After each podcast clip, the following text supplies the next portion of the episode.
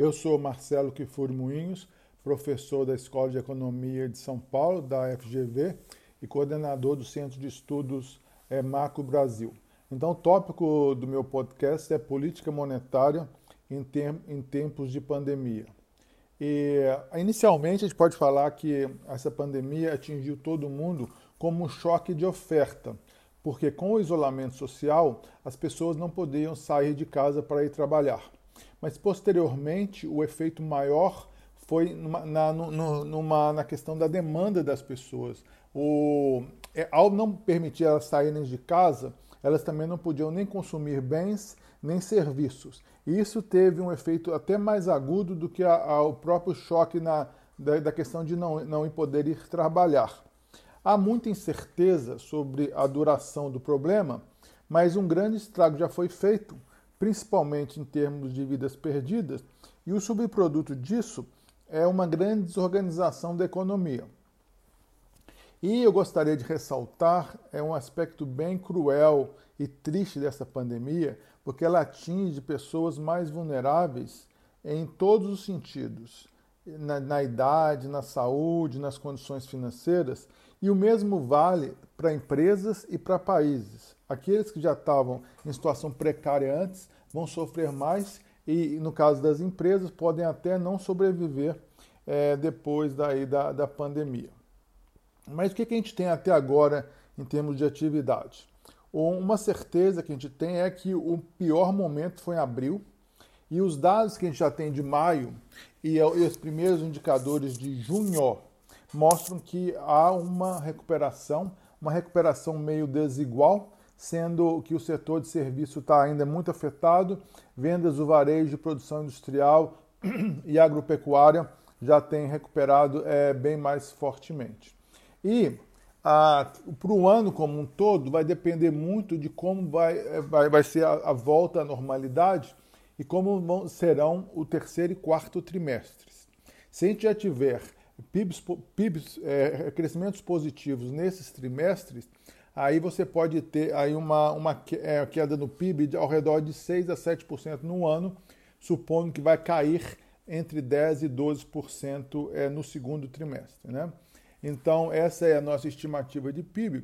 E, a, em termos de políticas públicas, o grande serviço está sendo feito pela política fiscal, que ela é, no caso, ela é mais é, emergencial e o principal instrumento tem sido aquele auxílio de 600 reais, que tem sido bastante eficiente para promover uma recuperação dos rendimentos é, das pessoas aí, é, que, não, que foram impedidas de trabalhar isso já tem se mostrado importante na recuperação aí da, das vendas ao varejo. Né?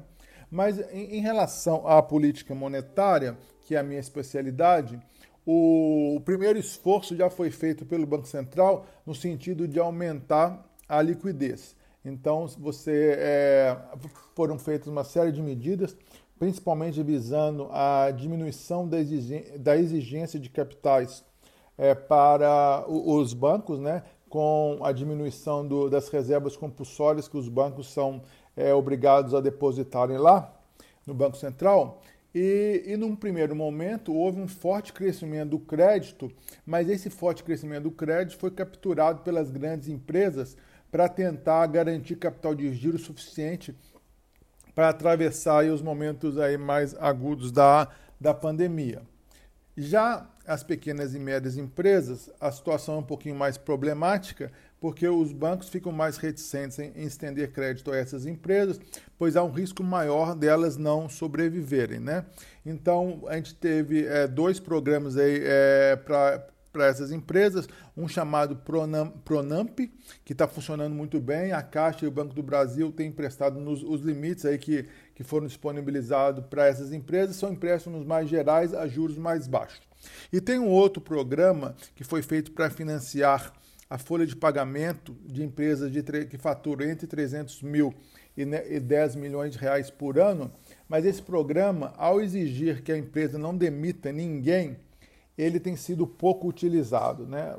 Os últimos dados que eu vi, apenas 10%, um pouco é mais de 10% do que foi disponibilizado até agora foi efetivamente emprestado. Então, dos cerca de 40 bilhões que foram é, liberados, pouco mais de 4 bi até agora funcionou. Há uma expectativa que vai se mudar para que haja, não, não seja necessário manter todos os empregados para acessar esse montante e depois esses empregados podem ser recontratados. Né?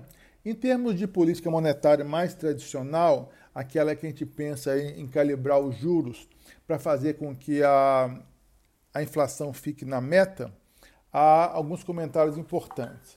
O primeiro é que não há nenhuma expectativa é, no curto prazo de que uma, os juros mais baixos irá aumentar o consumo da, de bens duráveis e nem os investimentos da, das firmas, pois, pois em momentos de grande incerteza é normal que haja um aumento aí da, do que os economistas chamam de poupança precaucional. Né? Então, se há muita incerteza, ninguém quer arriscar com é, desembolsar, desembolsar quantias mais vultuosas. Né? Então, há essa baixa efetividade da, da política monetária nesse sentido.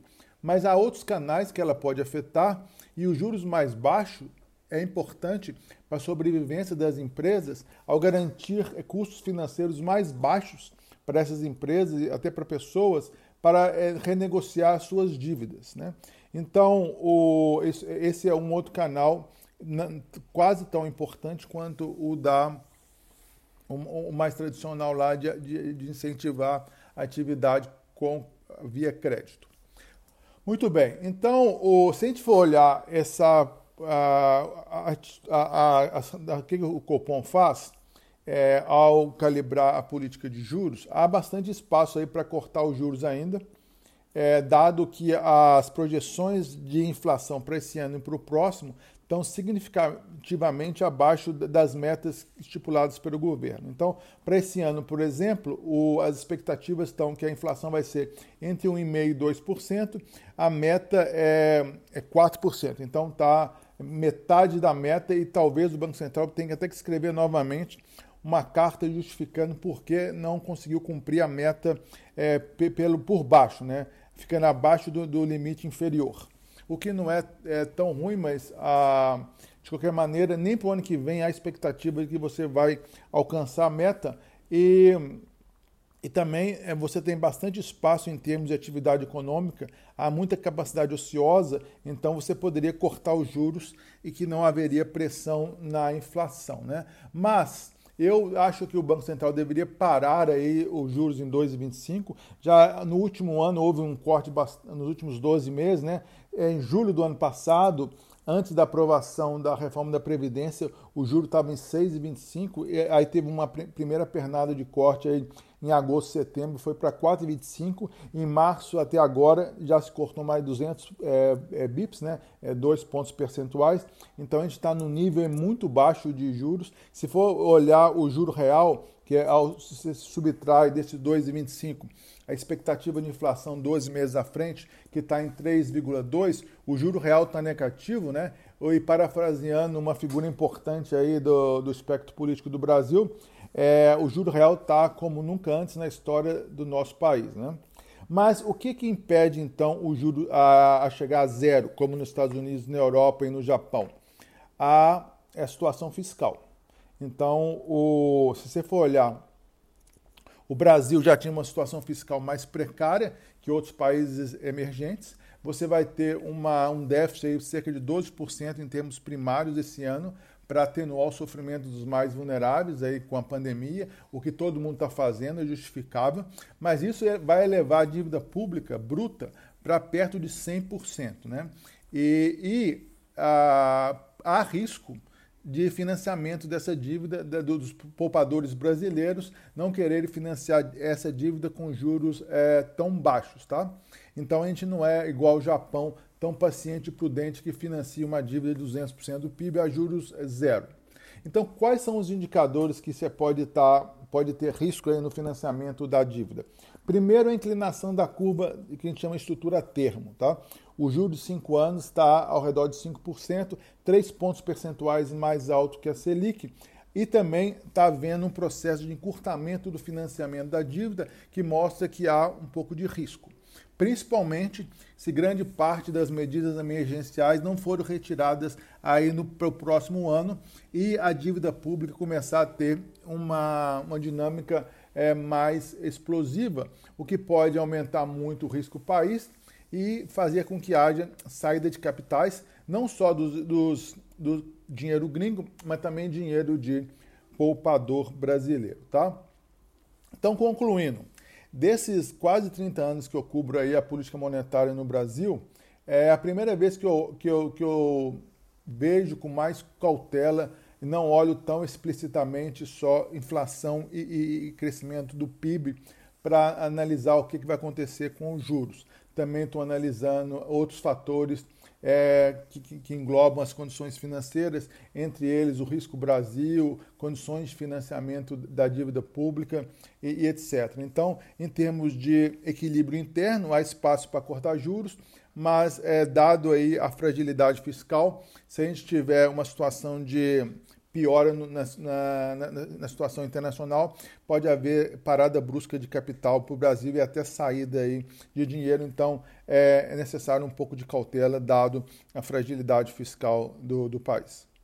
Concluindo, essa é a primeira vez, é, depois de 20, mais de 20 anos seguindo o Copom, que eu faço uma recomendação de política monetária, não usando apenas os indicadores de inflação e crescimento econômico mas também ah, as condições financeiras, como risco Brasil e financiamento da dívida pública. Porque se você não tiver uma melhora nas condições eh, fiscais do ano que vem, ah, o aumento da, da dívida pode fazer com que haja fuga de capitais.